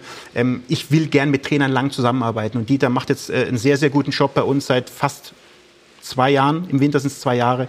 Und ähm, da gibt es momentan überhaupt nichts dran zu mäkeln. Aber die Frage, die nächste Frage wird sein, Vertrag läuft aus. Ähm, ich möchte Die Frage wäre dann konkret, wann setzen Sie sich Genau. zusammen? Darüber haben wir jetzt fairerweise Wenn Max Eberl in der Runde ist, muss man selber gar nicht mehr viel Ich kenne euch schon. Ich, Nein, aber ähm, das war auch ein super Gespräch im Sommer mit Dieter, wo er zu mir kam und sagt, Max, wir brauchen momentan nicht über eine Verlängerung reden. Da hat er diese Gelassenheit, eben auch diese Weisheit. Wir brauchen momentan nicht über Verlängerung reden. Das wäre, das würde verpuffen, weil die Leute momentan kritisch uns gegenüberstehen. Ähm, lass uns erstmal einen guten Job machen. Und an dem Punkt sind wir gerade. Wir haben noch nicht einmal über diesen neuen Vertrag gesprochen. Ähm, deswegen würde ich jetzt ungern im Fernsehen auch ihr jetzt hier eine Bekanntgabe machen. Ich würde gerne mit ihm natürlich drüber reden. Das ist der erste Schritt. Und dann werden wir natürlich irgendwann uns auch hinsetzen und reden. Aber bis jetzt gibt es kein Datum, kein fixes, wo wir, wo wir das eben anvisiert haben. Kann aber gut sein. Das, äh, ich habe nie was ausgeschlossen. Also ähm, Dieter Hecking macht für mich einen sehr, sehr guten Job. Das ist unwidersprochen. Er hat diesem Club geholfen. Und da wird es natürlich auch der Moment geben, wo wir uns hinsetzen und reden, ist ja auch klar. Gibt es ab einer, sagen wir mal, Größenordnung von etwa 20 Millionen Euro eine gewisse Gewähr dafür, dass Spieler einschlagen? Oder braucht es immer noch, wie im Falle Player, das gute Auge des Trainers, Managers, des ganzen Staffs? Der, ein Spieler und, und auch das ist bei Trainern nichts anderes wie bei Spielern, die passen äh, an gewisse Plätze oder äh, Städte oder Vereine besser wie, wie woanders. Und äh, eine Garantie hast du nie, da können ja so viele, da sind ja so viele Unbekannte dabei. Fühlt sich die Familie wohl, fühlt sich die Frau wohl, äh, ist in der Mannschaft schnell integriert und akzeptiert. Und da musst du natürlich deinen Teil dazu tun, wenn du als Ausländer oder als, selbst als Einheimischer in eine neue Mannschaft, in einen neuen Verein kommst. Äh, aber wie gesagt, da gibt es so viele Unbekannte. Du kannst, du wirst dich mit dem Spieler treffen und versuchst natürlich ein Gefühl zu bekommen, wie er tickt. Aber kennenlernen tust du ihn erst, wenn er durch die Tür geht, zum ersten Training bei der Vorbereitung. Und da werde ich heute äh, Max kann oder wird oder wird das vielleicht nicht bestätigen, da wird er sogar mit, mit Detektiven gearbeitet, um zu sehen, in welchem Freundeskreis er sich aufhält, wie er sich abseits des Platzes verhält, was ja heutzutage fast noch wichtiger ist. Weil das muss stimmen, dass du auf dem Platz Leistung bringen kannst. Ähm, und deswegen eine Garantie gibt es nie. Aber ich glaube, das Geld, das sie in den letzten Jahren in die Hand genommen haben, das haben sie gut gemacht mit Zakaria, mit Player. Und wenn man sich anschaut, was sie in den letzten Jahren für Spieler verkauft haben, äh, mit Reus angefangen, Ter Stegen, und da kann der Max jetzt wahrscheinlich, Chaka kann man noch drei, vier nennen. Ja. Äh, ist schon beeindruckend, was äh, Max in seiner Zeit bei Gladbach da gemacht hat. Wie genau schaut man sich jemanden dann an, wie Player beispielsweise? Gut, es ist äh, ein, ein, ein Prozess, der bei uns äh, durch Leute von vielen Menschen geführt wird. Es ist ja oft wird der Sportdirektor dann gelobt für seinen Transfer, aber brauche ich jetzt nicht betonen, dass da sehr viele Menschen mehr äh, in Einfluss Klar. drauf äh, versetzt haben, dass der Spieler kommt. Und wir natürlich auch kritische Fragen gestellt haben, ist es der Richtige wirklich? Und dann wirklich Scouts gesagt haben, das ist er. Und ähm, ja, wir haben uns damit lang beschäftigt. Äh, sportlich ist der erste Punkt. Äh, dann führst du Gespräche, versuchst natürlich ihn kennenzulernen. Das, was Didi sagt, ich habe jetzt noch keinen Detektiv äh, ähm, ähm, auf ihn angesetzt oder auf einen Spieler angesetzt, aber es ist schon so, dass wir im Internet und wir haben da jemanden ganz speziellen, der wirklich Informationen bekommt, wo er auch zu mir gesagt hat, Max, frag nicht woher. Ähm, wo man einfach mehr kennenlernen möchte über den Spieler ähm, und das jetzt nicht ähm, detektivisch gesehen, sondern gibt es Geschichten, die man einfach wissen muss, wie verhält sich das, passt das Sportliche zu seinem, zu seinem Verhalten neben dem Platz. Da versucht man schon sehr viel rauszubekommen, weil für uns halt so ein Invest, wir können nicht zwei davon machen, wir können eins machen. Und das muss dann eben auch passen. Deswegen versucht man eben auch wirklich möglichst viel zu erkennen, aber tatsächlich wenn er an die Tür kommt, äh, wenn dann die ersten Misserfolgserlebnisse waren, wenn die Mannschaft, wie die Mannschaft ihn aufnimmt, sind oftmals Kleinigkeiten, die einen Transfer zum Guten, aber auch zum Schlechten werden, werden lassen. Aber Facebook zum Beispiel ist ein wichtiger Aspekt. Ich habe das vorher kurz erwähnt. Schau mal auf so eine Facebook-Seite von so einem Bundesligaspieler. Da kann man schon viel rauslesen, ne? wo der sich bewegt, mit wem er sich umgibt, wie seine Familie tickt und so. Was, was zeigt er von sich? Ne? Oder auch Instagram ist ja geil. Ja. Beschäftigen Sie sich als Trainer auch damit oder sagen Sie, das müssen andere machen, weil mir das den Blick verstellt? Seitdem ich diese Fortbildung gemacht habe und weiß, was man da alles so rauslesen kann, äh, würde ich da schon mal drauf gucken, ja. Mhm. ja bevor ich den Spieler auch dann äh, verpflichte. Oder ich würde ich würd es zumindest dann machen, bevor ich in ein Gespräch mit ihm gehe, dass ich mhm. einfach mal so ein bisschen Hintergrund habe. So, mhm. ne? Wie tickt er eigentlich? Wie muss ich ihn anpacken? Wie kann ich ihn ansprechen? Was interessiert ihn? Ne? Was ist so sein Motiv eigentlich, jetzt zu uns zu kommen? Das ist hochspannend eigentlich, das Thema. Total spannend. Aber man braucht viele Leute, du hast recht. Du brauchst erstmal eine Scouting-Abteilung, zwei, drei, vier Leute, die den anschauen. Mein Trainingsscout, der mal beim Training zuschaut, was macht der da eigentlich? Wie bewegt er sich eigentlich? Ist er fleißig? Und im Falle Player gab es ja noch einen hochrangigen Informanten, nämlich den Trainer von Nizza, den damaligen, Lucien Favre. Da hat mir gereicht, dass Lüsschen so einen Spieler so oft aufstellt, aufstellt auf eine Position, auch wo er nicht so gerne spielt, über den Flügel kommend. Ähm, ich muss fairerweise sagen, ich habe Lüsschen nicht einmal telefoniert, weil ich Sorge hatte, weil ich wusste, ja, es passiert mhm. irgendwas vielleicht. Mhm. Nicht, dass der auch auf die Idee kommt. Über Lucien Favre und Borussia Dortmund sprechen wir gleich. Ähm, einmal möchte ich noch aufnehmen, was eben auch im Film anklang. Ähm, Bayern haben Sie abgelehnt. War das eine Versuchung? Könnte das eine Versuchung sein oder ist Borussia Mönchengladbach das, was man Lebenswerk nennen könnte? Also erstmal würde ich das ich weiß, dass es journalistisch äh, notwendig ist, da nachzufragen. Ich glaube, das ist jetzt äh, doch eine einige Zeit her. Und ähm, Gladbach ist das, wo ich sage, da arbeite ich, da arbeite ich mit sehr viel Herzblut. Das habe ich mhm. ein, an, einführend gesagt. Ich bin jetzt dann im Januar 20 Jahre da und ähm, ich habe auch immer wieder gesagt, und so viel zum Thema Ambitionen, das, was mir in Gladbach fehlt. Ich habe Abstiegskampf, ich habe Relegation, ich hatte Champions League, ich hatte Euroleague, ich hatte Pokal-Halbfinale. Ich hatte noch kein Pokalfinale und ich hatte noch keinen Pokal. Also ich habe noch einiges zu tun da und das würde ich gerne in Gladbach vollenden. Einmal was hochhalten. Das wäre das Allergrößte, ja. Pokal oder die Champions League. Ambition! Ich hätte jetzt Schale gesagt. Nein, wir haben es wir richtig verstanden. Also jetzt gerade im Pokal weiß man, das ist nach jetzigem Stand der wahrscheinlichste Weg. Das ist auch ähm, so verstanden worden. Jürgen hat eben äh, Lucien Favre schon ähm, angesprochen. Ich war gestern bei dem Spiel in Leverkusen und muss sagen, ich habe Lucien Favre lange nicht so oder überhaupt noch nicht so fast entrückt gesehen. Also wie ähm, nach dem 3 zu 2 und nach dem 4 zu 2. Wir haben die Bilder auch da. Ähm, wie hat er auf Sie gewirkt? Sie kennen ihn ja nun aus der Gladbacher Zeit mit all seinen Höhen und Tiefen. Es macht mir für die Liga Sorgen. Inwiefern? Weil wenn Lucien Favre neben seiner ähm, großen fachlichen Kompetenz jetzt noch Gelassenheit äh, ähm, ähm dazu paart, dann ist das natürlich schon ein, ein, ein, eine Facette mehr, die natürlich ähm, dazu führen kann, dass der BVB nicht nur heute an der Tabellenspitze steht, sondern vielleicht am 34. Spieltag auch. Aber wieso macht Ihnen das Sorgen aus Ihrer Sicht? Weil das, das ein potenzieller Champions League. Das war ironisch gemeint, weil Lucien Favre eben, ähm, ich kenne ihn viereinhalb Jahre und ähm, unglaublich viel über Fußball gelernt von ihm, ähm, aber auch sehr viel Akribie gesehen. Und Akribie, die manchmal eben auch sehr diese, dieses Euphorische weggedrückt hat. Und ähm, wir haben ja auch, äh, wir haben darüber gesprochen vorhin, er hat mit Gladbach keinen Titel geholt, aber er hat zweimal, ähm, einmal die Champions League und zweimal Europa League geholt. Das ist für Gladbach wie ein Titel. Und, ähm, aber diese ausgelassene Freude, die, hat, die habe ich gestern zum ersten Mal gesehen und ich habe ihn bei dir im Interview gesehen und das war, da war ich überrascht. Aber ich finde ja, ähm, dass ganz kurz, Max, damit alle wissen, warum Sie überrascht waren, schauen wir ganz kurz in einen Auszug aus diesem Interview.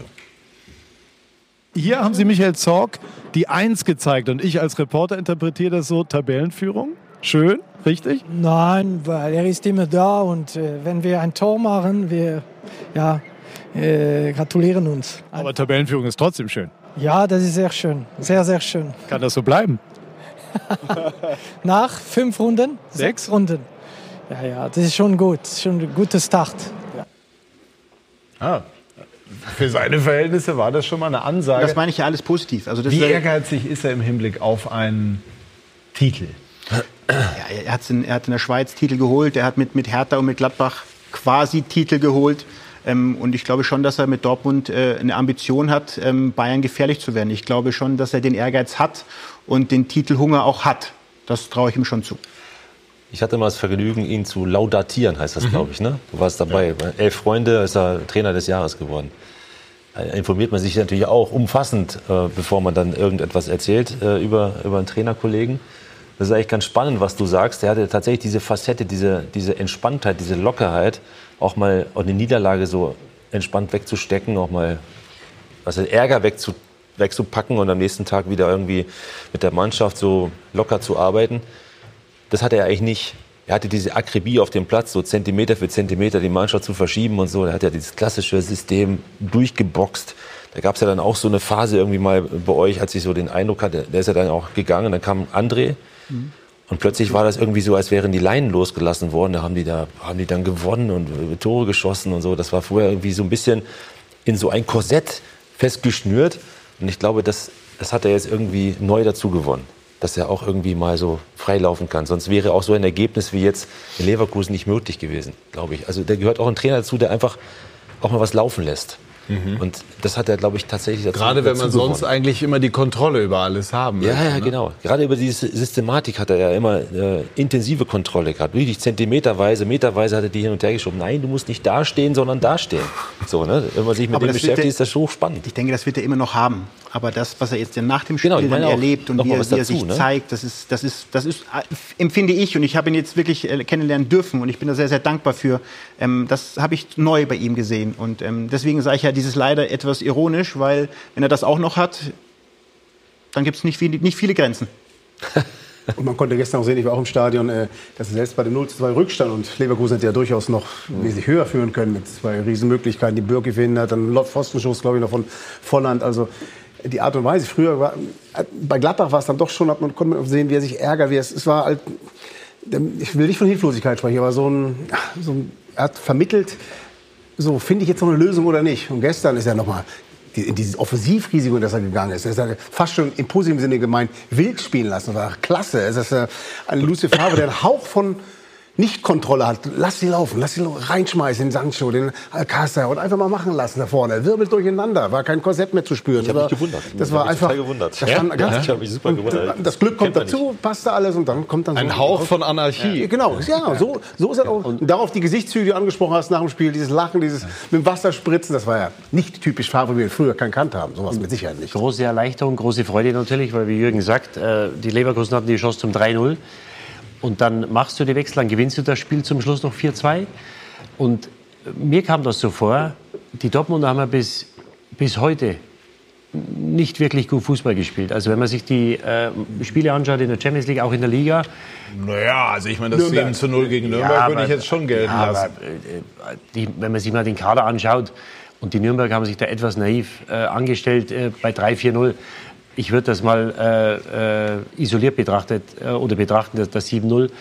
Aber sie haben nicht wirklich geglänzt. Und mir kam das so vor, dieses Lachen, diese Freude, dass er innerlich gesagt hat oder gesehen hat, was möglich ist. Weil wir wissen ja, wie er Mannschaften entwickeln kann. Und wenn du jetzt an der Tabellenspitze stehst, ähm, nach, nach sechs Spielen, und die Mannschaft hat nicht wirklich geglänzt. Das war oft war das, war das harte also, Arbeit. Ich widerspreche ungern, aber ich finde, wir haben die Tore da, 7-0 und 4-2. Gestern geglänzt gegen einen stärkeren Gegner, aber das 7-0 gegen Nürnberg ja, war, ja schon, war ja schon, sagen wir mal, ja, ein Zeichen ist, dafür, Patrick, wie viel, wie viel Fantasie gegen einen, einen Aufsteiger, ja, der sich im Moment super verkauft. Nicht vorwerfen. Nein, um Gottes Willen, das, das werfe ich Ihnen nicht vor. Und in dem Spiel haben Sie auch gezeigt, bei 2-3-0 spielt es sich natürlich einfacher wie bei 0-0 oder bei 0-1.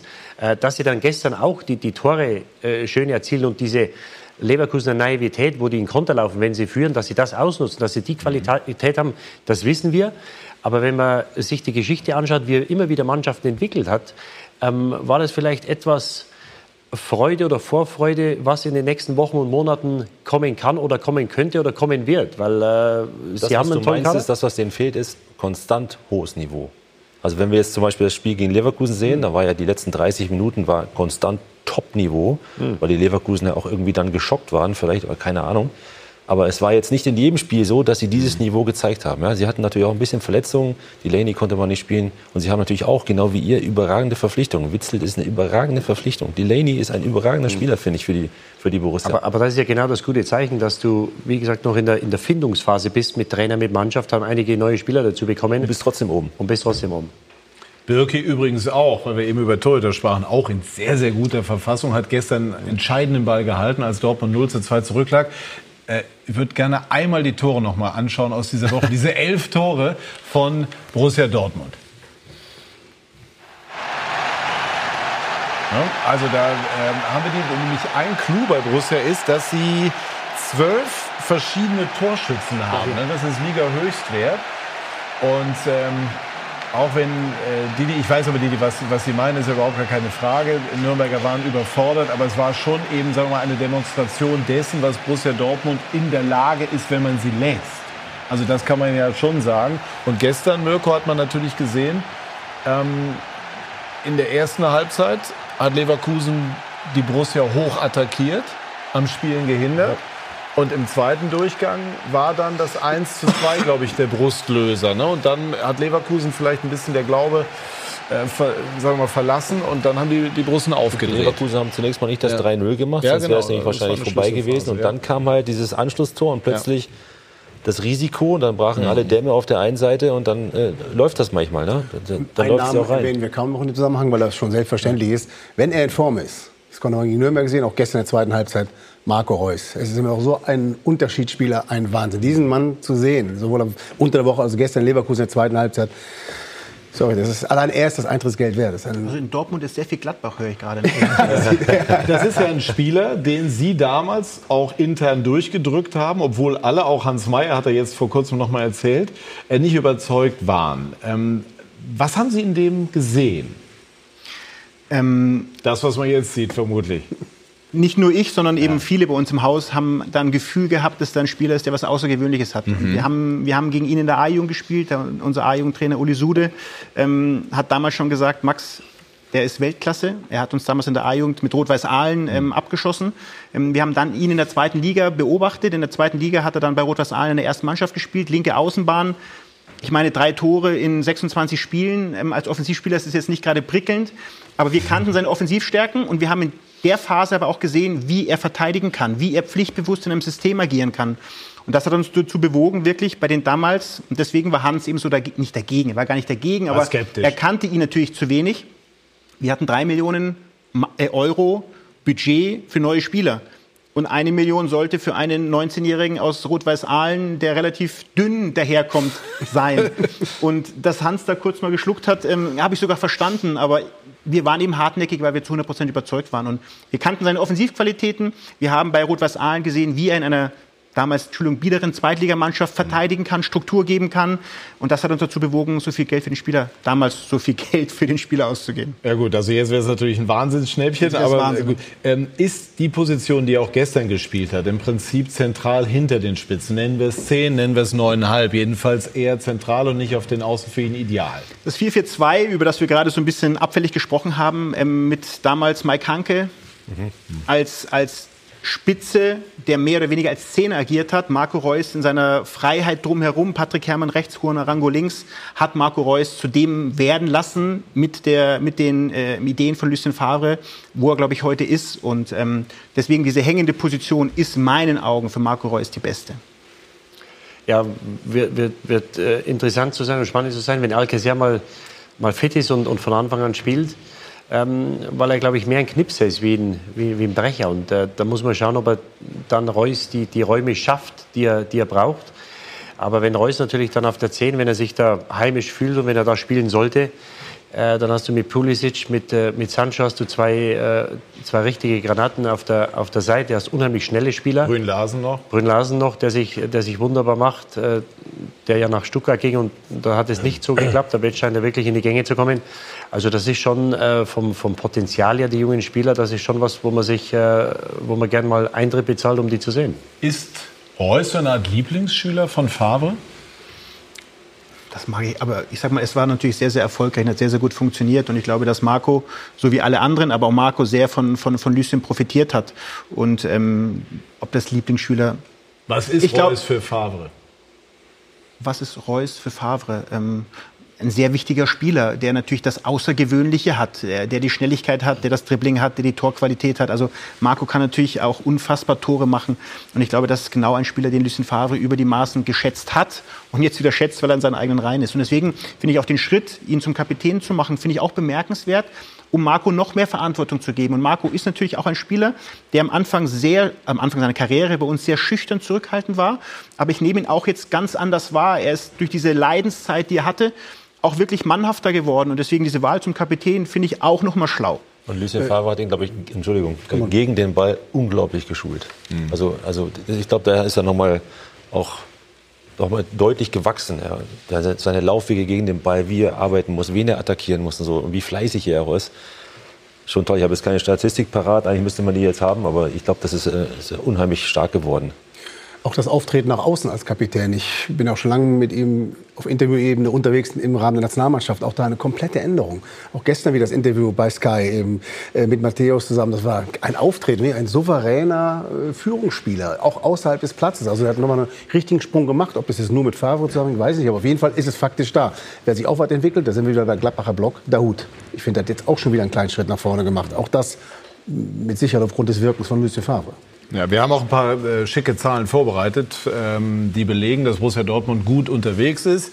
Immer im Hinterkopf, die Konstanz muss noch reinkommen. Wir haben den sechsten Spieltag, aber ähm, das hat jetzt gestern war es einfach auch ein begeisterndes Spiel von beiden. Ne? Leverkusen hat auch sehr sehr gut gespielt. Man ist aus dem Stadion gegangen und war wirklich angetan. Also Borussia ist mit Favre auf Erfolgskurs. Einziges ungeschlagenes Team dieser Bundesliga-Saison. Acht Pflichtspiele unter ihm, sechs Siege, zwei Remis. Also das ist sehr sehr gut und beste Offensive Offensive der Liga. 19 Tore. Natürlich spielt das Spiel gegen Nürnberg da klar mit rein. Aber vier Tore in Leverkusen musst du auch erstmal machen. Und die Brussen sind auch in der Champions League äh, unterwegs am Dienstag und am Mittwoch. Die Champions League bei Sky. Alle Spiele in der Konferenz. Und dann am Dienstag Hoffenheim gegen Manchester City.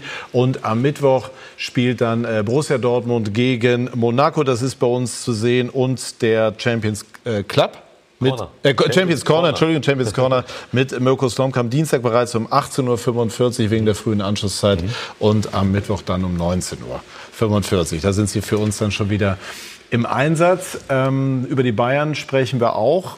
Ein Wort noch zu Götze. Kann er und wenn ja, wie den Weg zurückfinden in diese Mannschaft? Der kann den Weg sicher zurückfinden, ja. Fleißig arbeiten auf jeden Fall. Das ist jetzt gerade natürlich eine schlechte Phase, weil jeder auf ihn guckt, jeder berichtet über ihn. Das ist ja schon. Ja, für ihn ist es wahrscheinlich unangenehm. Ich, Hat er auch gesagt, ja. ja. Das ist jetzt, ja, macht natürlich keine große Freude. Man würde ihm eigentlich wünschen, dass er mal so ein Spiel hat, wo sich der Knoten platzt. Ne? Das ist aber sau schwer, weil er in jedem Spiel, wo er normal spielt, wird er gleich eigentlich mies bewertet. Also ein ganz normales Spiel gibt es bei Mario Götze nicht der muss immer was Besonderes machen. Aber es geht nicht so einfach, mhm. was Besonderes zu machen. Ich finde es ganz schade, weil seine Qualität, seine fußballische Klasse, auch der Blick für den freien Raum, seine technischen Fähigkeiten müssen wir nicht darüber diskutieren. Der hat alles, was man als toller Fußballer braucht, um halt aus so einer Position hinter einer Spitze zu spielen.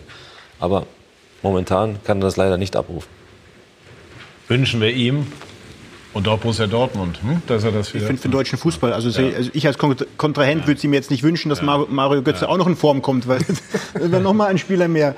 Aber mich, das, was Mirko gerade anspricht, Mario Götze einfach mal in Ruhe lassen, das meine ich jetzt nicht negativ, sondern wirklich, dass er in Ruhe mal wieder Fußball spielen kann und einfach wieder Spaß an diesem Spiel haben. Das ist ja wirklich ähm, für ihn ähm, eine absolut komplizierte Situation. Und jeder fragt natürlich auch, wenn er nicht im Kader ist, wenn er nicht spielt, Vielleicht, wenn wir uns alle mal einen Gefallen tun wollen, im Sinne von Mario Götze, lasst ihn einfach mal Fußball spielen und hoffentlich haben wir dann in Deutschland wieder einen weiteren Topspieler für die Nationalmannschaft auch.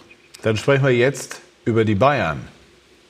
Warum gibt es diese Delle, ausgerechnet zur Wiesenzeit? Nur ein Punkt gegen Augsburg und Niederlage in äh, Berlin ist für Bayern-Verhältnisse sehr mager. Ja, und ich, äh, jetzt spielen sie gegen gute Gladbacher. Ich weiß nicht, wann das letzte Mal die Bayern dreimal hintereinander nicht gewonnen haben. Äh, die Möglichkeit besteht War jetzt. noch unter Guardiola damals, als sie schon den Titel ähm, sicher anderes, hatten. Ja. Und dann äh, 2010, glaube ich, unter Louis van Gaal dann unter äh, richtigen Wettkampfbedingungen. Ja, sie, äh, sie waren sich, glaube ich, gegen die Augsburger etwas zu selbstsicher. Ähm, das 1-0, das kann immer mal was passieren, was sich da dann gezeigt hat, glaube ich, nach einer Ecke, als Götze das Tor macht. Ähm, und jetzt in Berlin, die haben das einfach hervorragend gemacht. Die, äh, Jürgen hat es gesagt, die Berliner waren mutig, sie haben mutig nach vorne gespielt. Sie spielen sehr guten, ähm, sehr guten Fußball, was wir in den letzten ähm, zwei Jahren auch nicht gesehen haben. Und dann haben sie auch gefühlt einen Neuzugang mit Duda, der im Moment das zeigt, warum man ihn äh, vor zwei Jahren geholt hat. Ähm, und äh, sie haben einfach, äh, Michael Breth hat sie, glaube ich, die Rentnerband oder die, die, die, die Senioren genannt. Ibisevic und Kalu spielen so gut wie, wie, wie eh und je und haben einige unheimlich interessante junge Spieler ähm, stehen hinten gut. Es ist einfach eine gute Mannschaft. Und wenn du mutig bist und wenn du das zutraust, und du brauchst natürlich das Quäntchen Glück, weil die Bayern natürlich auch ihre Chancen haben und in der zweiten Halbzeit äh, gedrückt haben, aber du hattest immer das Gefühl, die Berliner, die können das packen. Und äh, ich glaube, der Glaube, den sie da vom, vom Startweg an den Tag gelegt haben, hat ihnen dann letztendlich auch das, äh, das Spiel gewonnen. Und ähm, ich würde jetzt von keiner Krise sprechen. Du kannst immer mal zwei Spiele nicht gewinnen. Ähm, aber es ist natürlich eine relativ alte Mannschaft. Ich glaube, das äh, war es die letzten Jahre. Jetzt hast du diese Personalie mit Boateng, äh, den man verkauft hätte. Dann ist er geblieben, weil man zu viel Geld für ihn wollte. Also ich glaube, dass äh, sich da sehr schnell Dinge ändern können bei den Bayern. Ähm, und ich möchte nicht vom Schlüsselspiel äh, sprechen am, äh, am Samstag, aber das ist mit Sicherheit eine ganz wichtige Partie für den weiteren Verlauf der Saison und für den Trainer. Stichwort Trainer. Äh, ich bin gespannt. Nico Kovac, der zu Recht unfassbar gelobt wurde bislang, schon zur Zeit von Frankfurt, jetzt natürlich anfangs bei Bayern, aber aufgrund dieser, was wir haben es genannt, Delle, bin ich gespannt, wie reagiert er? Was hat er für Möglichkeiten? Was macht Nico Kovac? Ich bin gespannt auf diese Änderungen. Hm? Jetzt, er wird ja zum ersten Mal muss er etwas zeigen, was er bisher nicht zeigen musste. Ich bin echt gespannt, was er auf dem Platz vor allen Dingen, wie er, was er da, wie er da agieren wird, was er sich einfallen lässt. Das, auf die Reaktion bin ich gespannt. Also ich glaube, er wird sich nicht so richtig viel einfallen lassen müssen, weil er, er, weiß ja, dass er eine ganz tolle Mannschaft hat. Und der hat das auch so ein bisschen durchklingen lassen, dass er jetzt nicht alles, äh, nicht nur schwarz wahlen möchte, sondern ne, an den guten Dingen natürlich auch festhalten wird. Er ist ein sehr, sehr äh, harter Trainer. Hat man, glaube ich, in der Vorbereitungsphase auch mitbekommen, dass er sehr intensiv trainiert, sehr, sehr lange trainiert. Das war die Mannschaft vielleicht auch gar nicht gewohnt, aber es hat sich auch ein bisschen begeistert. Ich glaube, dass sein Blick auch eher in Richtung Ende der Saison geht also eher da, wo die Titel verteilt werden, am Ende, Champions League, DFB-Pokal, so. Das ist, glaube ich, auch ein Ziel, wo er darauf hinarbeitet mit seiner intensiven Fitnessarbeit an der Mannschaft und einer großen Rotation, wo ich jetzt persönlich nicht so ein Riesenfreund von bin, dass man dann auf vier, fünf, sechs Positionen was verändert an jedem Spieltag, weil irgendwie braucht man auch so ein bisschen Rhythmus, ne, also mhm. für so eine Mannschaft. Aber ich glaube, dass er, dass er das ganz strikt so weiter äh, durchziehen wird wie bisher auch. Und deswegen wird es auch schwer für euch natürlich in München was zu holen. Aber ist ja logisch, ist ja nichts Neues. Ne? Das ist ja nichts Neues. Also immerhin eine Erkenntnis, ne, die Sie heute gewinnen hier am, äh, an diesem Und ich Abend. glaube nicht, dass er überhaupt in irgendeiner Weise unruhig wird. Mhm. Also ja, aber interessant wird es sein, man wird sich so ein Spiel wie gegen Hertha, das guckt er sich ja genau an, das wird er, ja, das wird er analysieren. Kimmich hat gesagt, es ist nicht nur Pech. Ja, genau das. Das heißt, was macht er jetzt? Robben ist ganz simpel, ist gedoppelt worden, der konnte keine Flanken mehr bringen auf Lewandowski. Lewandowski hat zum größten Fall, ja, oder fast komplett Ausfall. Ähm, die haben sich was einfallen lassen. Wie reagiert ein Trainer jetzt, um eben seine Spieler wieder dementsprechend Aber diese Dinge, Jürgen, wären ja in der vergangenen Saison auch möglich gewesen. Also ich meine, jetzt sagen wir mal, mehr oder minder Manndeckung Wo war der spielen. Mut? Wo war der Mut? Ja, also irgendwas hat sich verändert ja. oder haben die, bieten die Bayern einen Tick mehr an? Auf der anderen Seite muss ich sagen, ich habe die Bayern zweimal live gesehen in dieser Saison in Stuttgart absolut souverän, in Lissabon absolut souverän. Hm. Ich war auch in so richtig Stuttgart, schlau ja. werde ich nicht draus.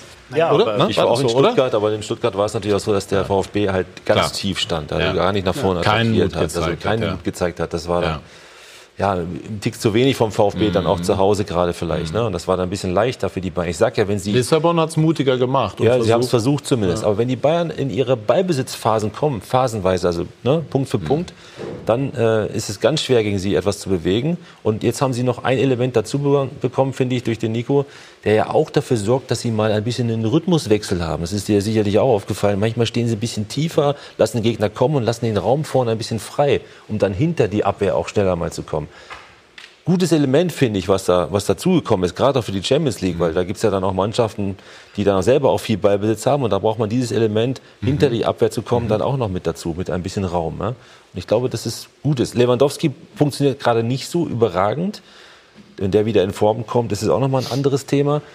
Da muss man vielleicht auch mal gucken, dass man ihm mal eine Pause gibt. Ne? Sandro Wagner ist ja auch jemand, Ist aber mit sehr, gut in diese, scharrt, ja? aber sehr gut in die Saison gekommen. Definitiv, Lewandowski, ja, ne? Also, Mhm. Ja, und dann, äh, was wir letzte Woche angesprochen haben, durch die Verletzung äh, von äh, dass eben äh, Robben und Ribéry wahrscheinlich mehr spielen müssen, obwohl sie immer wieder unzufrieden sind. Und, und das, äh, die Sache, die bei Bayern, glaube ich, das größte Problem darstellen könnte die nächsten Wochen, wenn du gewinnst, zufrieden sind die nie, wenn sie rauskommen. Aber wenn du so einmal rausholst, wenn du nicht, nicht gewinnst, dann kann das schnell mal eskalieren, weil äh, die Jungs wollen immer spielen. Zu meinem Unverständnis, ich verstehe es ehrlich gesagt nicht, die Reaktion ab und zu, weil sie jetzt äh, Mitte 30 sind beide und dann ist es ganz normal. Und er sagt ja auch immer, der Trainer, dass er das macht, um sie zu schützen. Ne? Ähm, nur diese Rotation, die ist immer wunderbar, wenn du gewinnst. Wenn du dann anfängst, Spieler rauszunehmen oder rausnehmen musst, wenn du nicht gewinnst, dann äh, ja, ist das äh, ungleich schwerer. Deswegen werden wir ganz genau aufpassen, was da die nächsten Wochen passiert. So ist es. Äh, Also am kommenden Sonnabend spielt Borussia Mönchengladbach das Topspiel bei den Bayern. Und wir sprechen gleich noch über die Situation auf Schalke, die sich etwas entspannt hat durch den gestrigen Sieg. Bei SK90 die Fußballdebatte.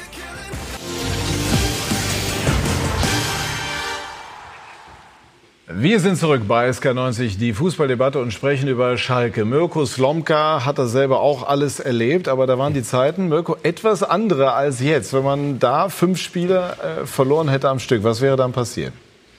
Ja, das hätte es nicht gegeben. Also zumindest noch nicht für mich als Trainer. Also, ich war ja, was war ich denn eigentlich? Dritter, ich bin als Tabellendritter ja schon entlassen worden. Da haben wir Champions League verloren. Äh, Im Viertelfinale gegen Barcelona. Barcelona. zu Hause 1-0, in Barcelona 1-0. Und dann das darauf kommende Bundesligaspiel allerdings in Bremen 5-1 und dann war Sonntag für mich Schluss. Ähm, das ist, Schalke ist sehr pulsierend, aber Schalke hat auch eine gute äh, Führungsriege momentan am Start, die das einfach ein bisschen mit Gelassenheit auch Mhm. sehen. Klar ist niemand zufrieden nach fünf Niederlagen, ist da völlig klar. Deswegen war dieser Sieg jetzt, auch wenn er knapp war mit 1 zu 0, war es natürlich ganz, ganz wichtig für den Trainer, für das Umfeld, für die Ruhe im Verein, aber auch für, die, für das Selbstvertrauen der Spieler jetzt für die nächsten Aufgaben in der Champions League. Also das wäre jetzt schon bitter gewesen mit einem Unentschieden, was ja durchaus denkbar gewesen wäre gegen die Mainzer äh, bei den Möglichkeiten. Äh, das wäre schon bitter gewesen. Ist Tedesco jetzt wieder ein besserer Trainer, wo er gewonnen hat?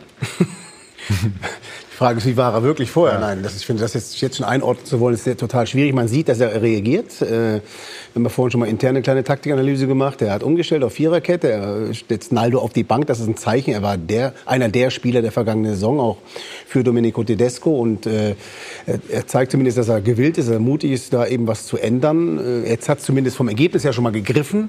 Das nächste Spiel nach der Champions, glaube ich, in Düsseldorf. Dann ist auch unangenehmes Spiel, was nicht so richtig einzuordnen ist. Also man muss sehen, wie die Entwicklung weitergeht. Und äh, ich glaube, jetzt da eine Einordnung ähm, zu machen in Richtung Tedesco ist zu früh, finde ich. Äh, man sollte abwehren. Das Interessante ist die Ruhe im Umfeld, dass es da nicht mehr so ist. Clemens Tönnies hält sie zurück, zumindest hält er sie bislang dran, das, was er Heidel versprochen hat.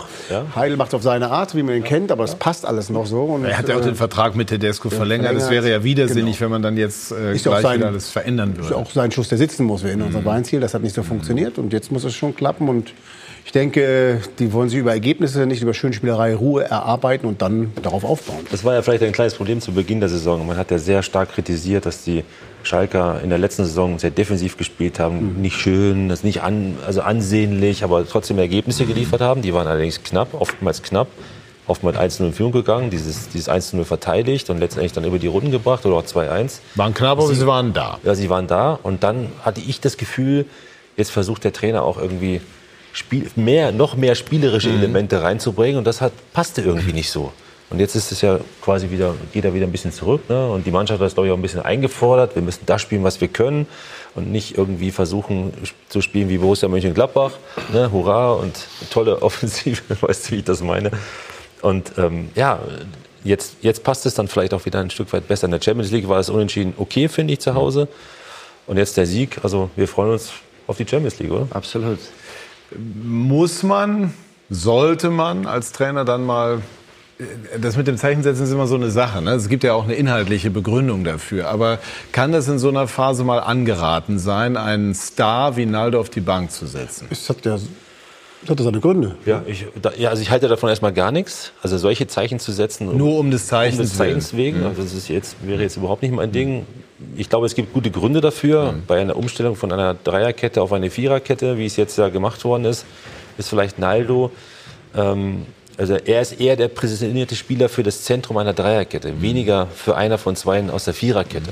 Ich glaube, das weiß Naldo auch selber. Da haben sie jetzt halt auch mit Nastasic und äh, Salif Sané zwei richtige Innenverteidiger, die das ja ewig gespielt haben. Salif habe ich ja nach Hannover geholt damals zusammen, habe mit ihm ja gespielt. Für mich war er anfangs sogar eher ein Sechser. Ob er jetzt schon diese Souveränität hat, auch in der Champions League, diese Top-Leistung abzurufen bei Schalke, das müssen wir jetzt sehen. Deswegen freuen wir uns darauf, die, die Schalke jetzt zu sehen und Salif auch zu sehen. Bei Hannover war er zumindest ein Top-Spieler in der Innenverteidigung.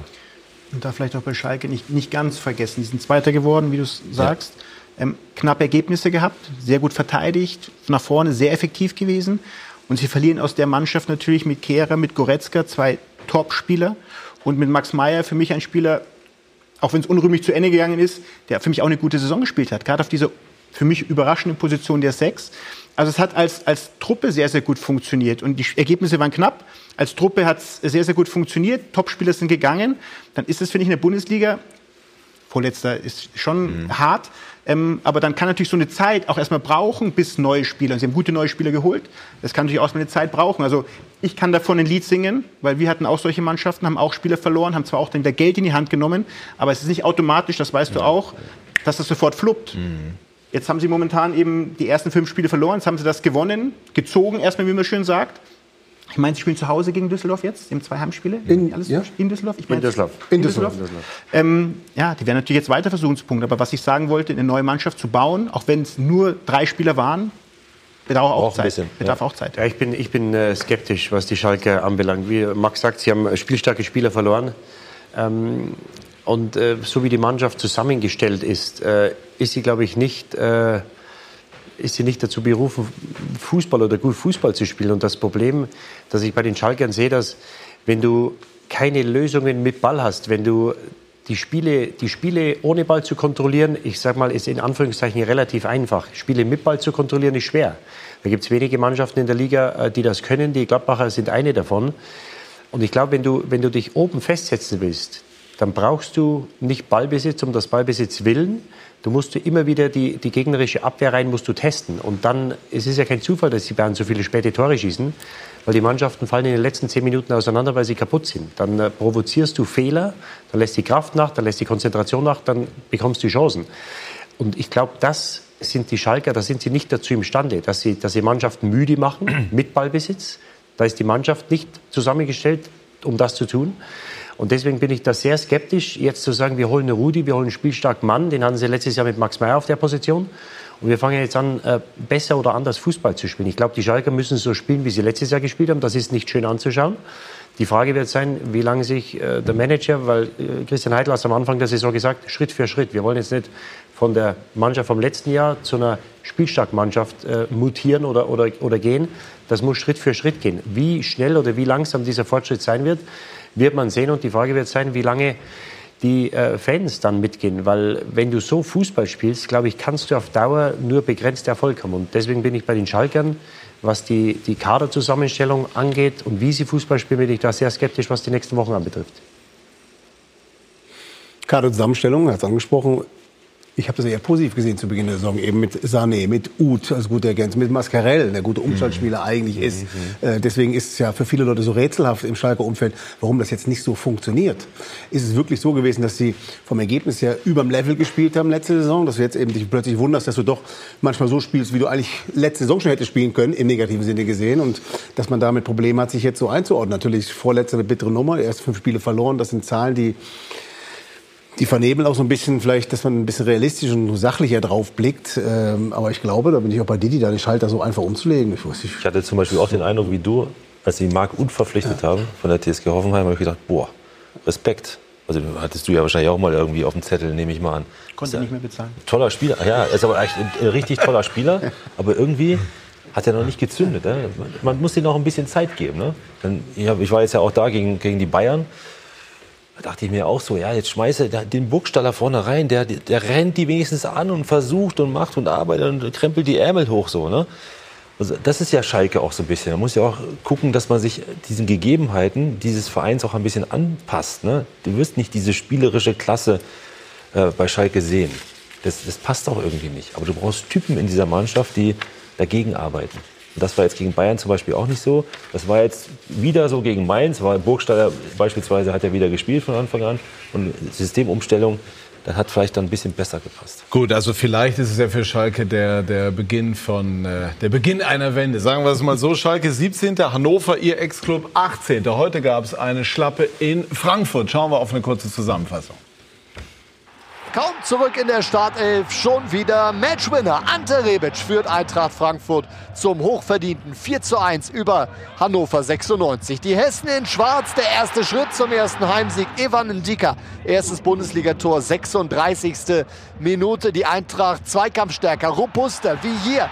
Ante Rebic, 2 zu 0 Nachspielzeit der ersten Hälfte. Klasse durchgesetzt vom kroatischen Vize-Weltmeister. Haller im Kopfballduell-Sieger Rebic, stark im Zweikampf und Jonathan de Guzman 3-0, 59. Minute die Partie. Frühzeitig entschieden, Hannover offensiv erschreckend harmlos. Nur mit einem Schuss auf das Frankfurter Tor und der war gleich drin. Ergebniskosmetik durch das erste Bundesligator von Florent Muslia. Aber die Eintracht stellt den alten Abstand wieder her. 89. Minute, der Schlusspunkt durch Luka Jovic, der erste Frankfurter Heimsieg und Hannover mit vier Pleiten in Folge. Müssen, dann will ich mir kommen.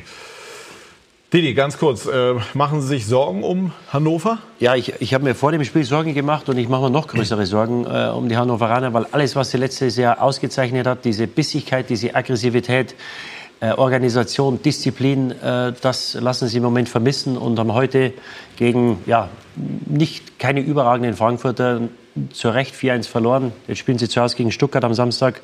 Ähm, ich mache mir Sorgen, ja. Äh, ich mache mir zunächst mal keine Sorgen, weil ich äh, bin ganz sicher, dass André Breitenreiter das hinkriegt. Er ist total akzeptiert in Hannover, genauso wie auch Horst Held. Und Martin Kind wird da äh, das auch in Ruhe weiterarbeiten lassen. Aber klar, sie haben jetzt viermal auswärts gespielt, zwei Heimspiele hatten sie gegen Hoffenheim verloren, zu Hause gegen Dortmund einen Punkt geholt.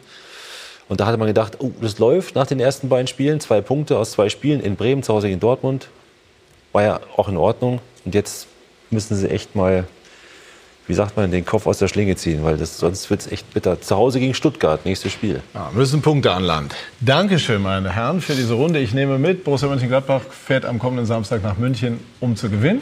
Und die Champions League zu gewinnen? Und die Champions ja. League zu gewinnen. Das lassen wir mal so stehen. Besser wird es heute nicht mehr. Ne? Vielen Dank, meine Herren. Und Ihnen, liebe Zuschauer, vielen Dank für Ihr Interesse. Machen Sie es gut. Tschüss und auf Wiedersehen.